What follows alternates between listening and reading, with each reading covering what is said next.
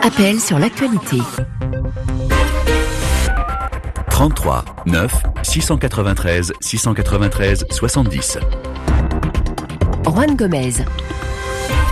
Bienvenue, merci de votre fidélité. L'antenne vous appartient. Dans 30 minutes, nous parlerons du Mali. Près de 4 mois après le coup d'État, l'armée serait-elle en train de s'approprier la transition?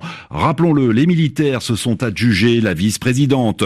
Ils ont été nommés à des postes clés du gouvernement. Ils sont majoritaires au sein du futur CNT, l'organe législatif de la transition, dont la présidence devrait également revenir à un militaire, sans compter la récente vague de nomination des gouverneurs de régions. Sur les 20 régions du Mali, 13, 13 sont désormais dirigées par des militaires. L'emprise de l'armée sur la transition, on en parle ce matin, nous lançons le débat. Dites-nous si vous partagez l'indignation d'une partie de la classe politique et de la société civile qui dénonce une militarisation des institutions et de l'administration. 33 9 693 693 70 et vous continuez évidemment à poster vos commentaires sur la page Facebook RFI Appel sur l'actualité. Mais d'abord, c'est votre rendez-vous quotidien, rendez-vous privilégié avec la rédaction des RFI. Vous écoutez le journal, vous souhaitez un complément d'information, eh bien, vous nous appelez et on se fait un plaisir évidemment chaque matin de vous répondre en direct. Karim est avec nous, pardon, Kassim est avec nous. Bonjour Kassim. Oui, bonjour. Vous êtes à Sikasso, vous êtes au Mali, et vous avez des questions concernant la lutte contre le Covid-19 à Madagascar. Tout à fait. Le Madagascar semble refuser les vaccins contre le Covid-19 et comment le gouvernement malgache justifie-t-il ces récits? Et quelle alternative pose-t-il en matière de santé publique ouais, C'est vrai qu'on on le voit ici et là, les pays euh, s'organisent pour vacciner leur population dès qu'un vaccin euh, sera disponible. En revanche, effectivement, les autorités malgaches semblent réticentes au vaccin contre le Covid-19. Bonjour Sarah Teto. Bonjour Juan, bonjour Cassim. Vous êtes euh, correspondante de RFI à Madagascar. Expliquez-nous pourquoi Madagascar ne souhaite pas adhérer à cette initiative lancée par l'OMS pour permettre au pays d'avoir accès au vaccin anti-Covid. Eh bien d'abord, euh, Juan, ce qu'il faut bien comprendre, c'est que cette décision des autorités malgaches de ne pas adhérer à la liste des pays qui bénéficieront du vaccin anti-Covid n'a pas été criée sur tous les toits. Le gouvernement est même resté très discret sur la question et contrairement à ses habitudes, le président lui-même ne s'est jusqu'à présent pas exprimé une seule fois sur cette affaire de refus des vaccins plus étonnant, le Gavi, l'organisation internationale qui gère le financement et l'approvisionnement en vaccins, n'avait hier soir reçu encore aucune confirmation officielle des autorités malgaches faisant part de leur volonté de ne pas commander de vaccins. Alors maintenant que, ce contexte euh, quelque peu ambigu est donné, Cassim, je réponds donc à votre question initiale. La porte-parole du gouvernement avec laquelle je me suis entretenue et qui est aujourd'hui la seule à prendre ouvertement la parole concernant la décision de Madagascar donne trois arguments pour justifier ce choix. Un, la population, sous elle n'a pas été fortement impactée par la pandémie seulement 255 décès dus officiellement au Covid et quelques 17 500 personnes infectées. Mmh. Deux, des remèdes maison ont déjà été trouvés pour combattre et prévenir la maladie. Après le Covid organique, rappelez-vous cette boisson à base de plantes médicinales, des gélules à base d'artémisia sont désormais fabriquées en grande quantité dans une usine qui est sortie de terre tout récemment. Mmh. L'État a donc fortement investi dans ce laboratoire pharmaceutique et compte bien rentabiliser ces investissements et enfin, trois, rien ne dit que le vaccin sera efficace, dit la porte-parole, raison pour laquelle l'État malgache préfère jouer la carte de la prudence et souhaite observer d'abord les résultats de la, vaccination de la vaccination anti-Covid chez les autres pays. Oui, vous parliez à l'instant du Covid organique, on en a beaucoup parlé évidemment sur RFI, les médias du monde entier se sont fait l'écho euh, de, de, cette boisson à base de plantes médicinales. Si je comprends bien Sarah Teto, les autorités malgaches préfèrent donc mettre l'accent sur les médicaments qui sont développés sur place, qui sont développés localement. Exactement, sauf que toutefois, il faut bien rappeler qu'aucune étude scientifique n'a prouvé l'efficacité de ces remèdes jusqu'à présent et que même leur composition exacte n'a jamais été révélée. On, a vu ces derniers jours la, réaction des bailleurs de fonds qui se sont dit euh, tout de même surpris hein, par euh, cette décision des autorités malgaches. Euh, Est-ce que ces bailleurs de fonds continuent leur lobbying pour essayer de pousser Madagascar à adhérer à cette initiative mondiale de l'OMS oui, oui, complètement. Les plaidoyers se poursuivent. Le représentant de l'un des trois gros bailleurs qui ce projet m'indiquait tout à l'heure que tant qu'aucune note officielle ne paraît, on considère que la décision finale n'est pas prise. Mais de manière générale, que ce soit chez les bailleurs ou même au ministère de la Santé, beaucoup ne comprennent pas ce choix. C'est une décision politico-nationaliste qui ne reflète pas les besoins réels du pays en matière de santé publique, me confiait tout à l'heure un, responsable du ministère de la Santé qui a souhaité garder son anonymat. Mmh. Des entreprises privées qui opèrent à Madagascar se seraient déjà positionnées pour distribuer les vaccins, ce qui rendrait donc la vaccination possible, quelle que soit la position du gouvernement. Mais dans ce cas, on serait loin de la notion de santé publique et de bien commun, puisque l'attribution des doses se ferait en fonction du pouvoir d'achat des malgaches et non plus de manière à prioriser euh, ben, les personnes les, plus à risque. Cassim, a-t-on répondu à vos questions? Oui, tout à fait, Juan. Merci à Sarat et tout. Merci à tous les techniciens de la RFI. Et merci à vous de vos encouragements et de votre fidélité. Bonne journée à Sikasso. Sarah Teto, à bientôt, correspondante de RFI à Madagascar. Vous êtes d'ailleurs à Madagascar. Vous souhaitez réagir sur cette actualité. Appelez-nous. On sera un plaisir de vous donner la parole vendredi dans la libre antenne. Je vous rappelle que le vendredi, vous commentez l'actualité de votre choix. Taneni, bonjour. Bonjour Juan, bonjour aux auditeurs de RFI. Comment allez-vous Taneni? Je vais bien, bien, très bien Djamena. Bon, à Djamena, au Tchad, hier, je me suis excusé publiquement parce que vous étiez au standard depuis le début de l'émission. On n'a pas eu le temps de vous faire passer à l'antenne. Je m'étais engagé à vous, à vous reprendre au plus vite. C'est chose faite ce matin. Quelles sont vos questions, Taneni? Merci, Juan. Nous avons écouté que pour mettre la pression sur les gouvernements étrangers qui refusent de reprendre leurs ressortissants illégaux soupçonnés de radicalisation. La France a menacé de réduire les visas aux pays concernés. Mhm. On se demande pourquoi ces expulsions sont-elles compliquées à mettre en œuvre. Et quels sont les pays qui sont menacés par cette réduction des visas? Oui, c'est vrai que la France euh, voudrait renvoyer dans leur pays d'origine les ressortissants sans papier fichés pour radicalisation. Bonjour Elodie Journaux. Bonjour. Merci d'être avec nous. Vous êtes avocate en droit d'asile et de l'immigration. On voit bien depuis quelques semaines que cette question des expulsions d'étrangers en situation irrégulière, suivie pour radicalisation, est une priorité du gouvernement euh, français, notamment après les récentes attaques terroristes. Et je pense en l'occurrence à cet attentat fin octobre à la basilique Notre-Dame de Nice commis par un Tunisien récemment arrivé en France. La question de notre auditeur est pertinente. Pourquoi est-il si compliqué d'expulser ces personnes qui, rappelons-le encore une fois, sont en situation irrégulière Eh bien, parce qu'il y a tout simplement plusieurs éléments à prendre en compte dans la situation d'une personne, même si une personne est sans papier, elle peut avoir des attaches sur le territoire français qui sont profondes et ancrées. Imaginons quelqu'un qui est sur le territoire français depuis 15 ans ou depuis 20 ans, même sans papier, on peut être marié, on peut avoir des enfants. Donc il y a la possibilité que ces personnes-là aient l'ensemble de leur centre d'intérêt sur le territoire français. Et donc du coup, il y a forcément, si on les expulse, une atteinte à leurs droits. Donc bien entendu, il faut aussi prendre en compte le besoin de sécurité de la France et faire un équilibre. Il faut que, ce, que la mesure choisie soit proportionnée. Donc, est-ce que l'expulsion euh, est justifiée au point de porter atteinte à ses droits? Mhm. Pour pouvoir expulser quelqu'un, il faut aussi qu'un pays reconnaisse cette personne comme son ressortissant. Or, nous avons un certain nombre de cas où les pays qui sont sollicités pour telle ou telle personne nous disent non, celui-là, ça n'est pas un ressortissant de, de, mon pays, donc je ne le reconnais pas. Donc si on n'a nulle part où l'expulser, on ne peut pas se permettre d'expulser les gens n'importe où. Et quand bien même une personne serait reconnue ressortissante d'un pays, il faut aussi que le pays accepte de délivrer les documents pour pouvoir faire voyager la personne. Et notamment ce fameux document, et notamment ce fameux document, le laisser-passer consulaire. C'est du jargon, mais voilà, sans ce laisser-passer consulaire, la France ne peut pas expulser les ressortissants vers leur pays d'origine. Ben, si la personne n'a pas de passeport, n'a pas de documents lui permettant de voyager, en effet, il faut que le pays délivre euh, ce genre de documents. Et visiblement, les pays d'origine rechignent à reprendre leurs ressortissants. Euh, bon, c'est vrai que on se met à leur place. L'idée de, de voir arriver des individus euh, qualifiés de dangereux, de radicaux, ça, ça, peut susciter des, des réticences. Des réticences. Du coup, Elodie Journaux, la France semble avoir trouvé une parade. Et la parade, comme le disait notre auditeur, c'est de, euh, de menacer, de réduire le nombre de visas attribués aux pays concernés. Ça fait partie des éléments qui ont été mis en avant, euh, en effet, par les autorités françaises. Et euh, monsieur, le premier, monsieur le ministre de l'Intérieur, monsieur Darmanin, a voyagé récemment dans différents pays du Maghreb pour en parler avec les autorités.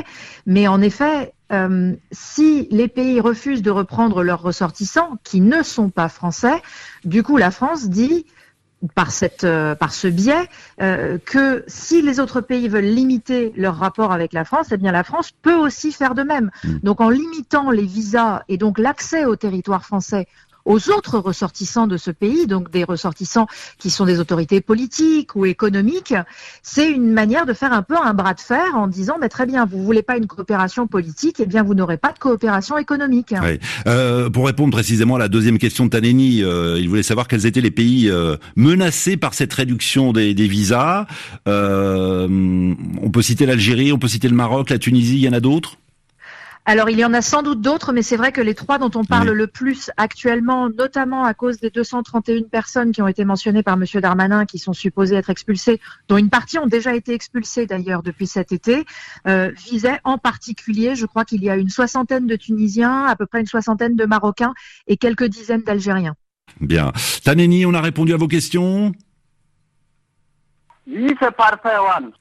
Bonne journée à vous, donc à Jamena, et un grand merci à Elodie Journeau, avocate en droit d'asile et de l'immigration. Merci d'avoir pris quelques minutes pour euh, nous répondre en direct sur RFI. Il est 9h22 à Paris, 33 9 693 693 70. Nous avons contacté Charlotte Cosset, correspondante de RFI à Bangui en Centrafrique. Bonjour Charlotte.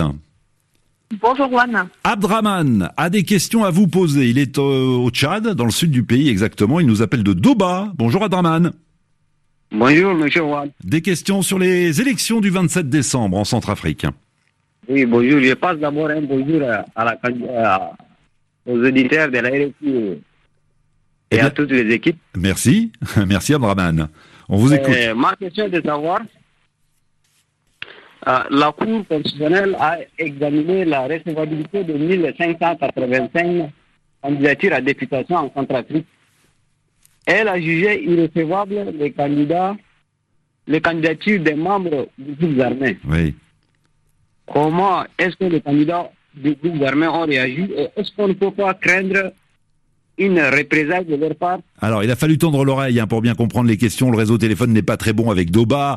Euh, Charlotte Cosset, effectivement, la Cour constitutionnelle euh, a annoncé il y a quelques jours euh, la liste des candidats retenus pour ces élections législatives et tous ceux qui appartiennent aux groupes armés ont tout simplement été éjectés, si vous me permettez l'expression.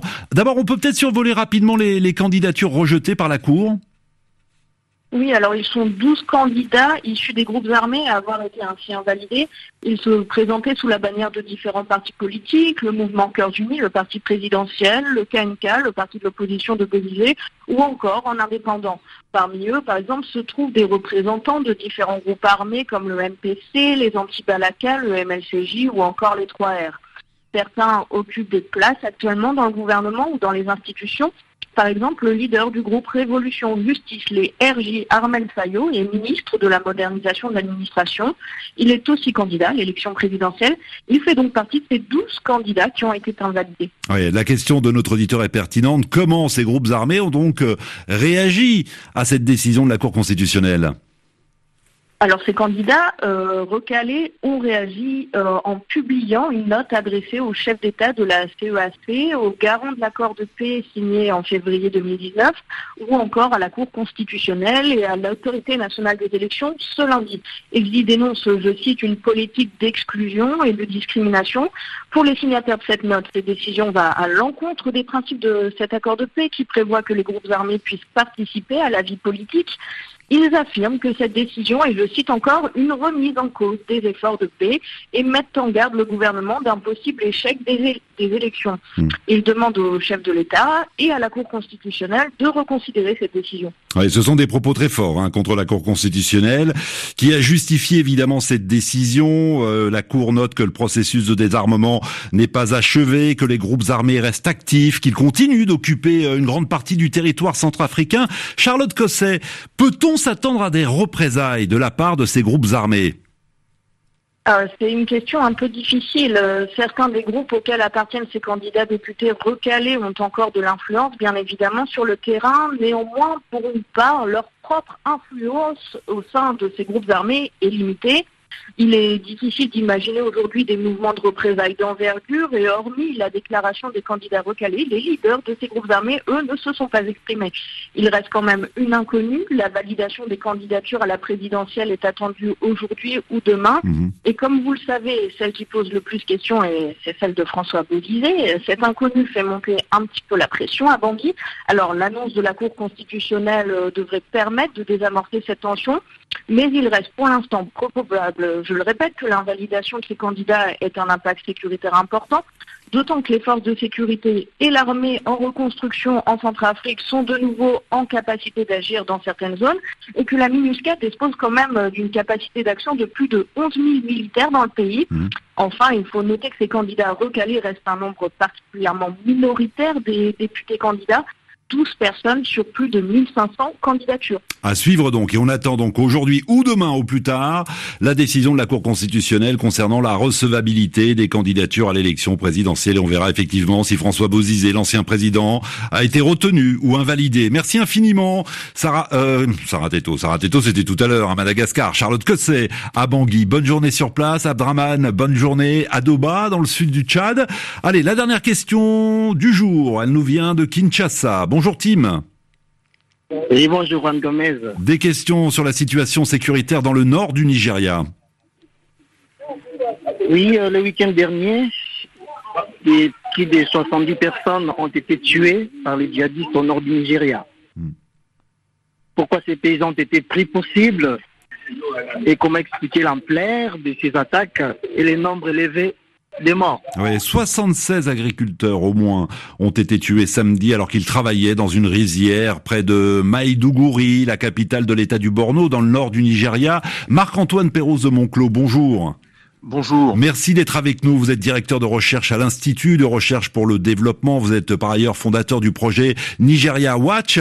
Comment expliquer que les agriculteurs, car ce n'est pas la première fois qu'ils sont pris pour cible, comment expliquer qu'ils sont dans le collimateur des djihadistes? Il y a plusieurs choses qui ont joué. Euh, d'abord, les djihadistes ont accusé ces paysans d'avoir, euh, disons, collaboré avec les forces de sécurité, d'avoir euh, appréhendé un des leurs et de l'avoir livré à l'armée. Ça, c'était une chose. L'autre chose, c'est qu'il y avait un contexte un peu particulier. Pour la première fois depuis le début de l'insurrection en 2009, il y avait des élections locales dans cet État du Borno qui constitue donc un des 36 États de la Fédération du Nigeria. Et pour des raisons de sécurité, ces élections municipales n'avaient pas pu se tenir. Donc il y avait aussi un symbole, puisque c'est que Boko Haram condamne le système parlementaire, ils veulent établir une théocratie, donc ils avaient interdit aux gens d'aller voter. Donc il y avait aussi ça. Et puis la troisième raison, c'est qu'ils envoient en fait à chaque fois un signal très fort pour expliquer qu'en réalité, euh, le gouvernement n'est pas capable de protéger les, civils. Hein. Ça, c'est un, message aussi de, bah, envoyé à l'échec du président Bouhari, euh, qui n'a pas réussi pour l'instant à endiguer cette euh, rébellion. Marc-Antoine euh, de Monclos, d'autant que le gouvernement incite de plus en plus les millions de civils déplacés à retourner chez eux, à revenir cultiver les champs. Oui, mais là, il y a un double langage, parce que le, le gouvernement, sa réponse a été que ces paysans avaient été cultiver les champs en désobéissant à l'armée qui leur avait dit de rester dans les camps. Donc, vous voyez, il y, a, y a des il y a des, disons, des, discours multiples mmh. pour ce qui concerne cette zone euh, de l'Afrique. Euh, par contre, ce qu'on voit, c'est qu'effectivement, euh, bah, vous vous souvenez sûrement de l'affaire de l'enlèvement des collégiennes de Chibok. On avait appelé au secours les, les forces de sécurité qui n'étaient pas intervenues. Là aussi, hein, après avoir livré un membre de Boko Haram aux autorités, ces paysans savaient qu'ils étaient dans le collimateur. Ils avaient appelé l'armée pour qu'elle vienne les protéger, et l'armée, comme c'est trop souvent le cas, n'est mmh. pas intervenue. Donc ça nous renvoie toujours aussi à ces problème de défaillance de l'État, des forces de sécurité dans la zone. Merci infiniment Marc-Antoine Pérouse de Monclos d'avoir pris quelques minutes, directeur de recherche à l'IRD. Tim, bonne journée à Kinshasa, reste avec nous. On retrouve dans un instant l'ensemble du service Afrique de RFI pour la dernière édition d'Afrique Matin et on revient tout de suite après pour parler de la transition au Mali. L'armée serait-elle en train de s'accaparer la transition? On en parle tous ensemble.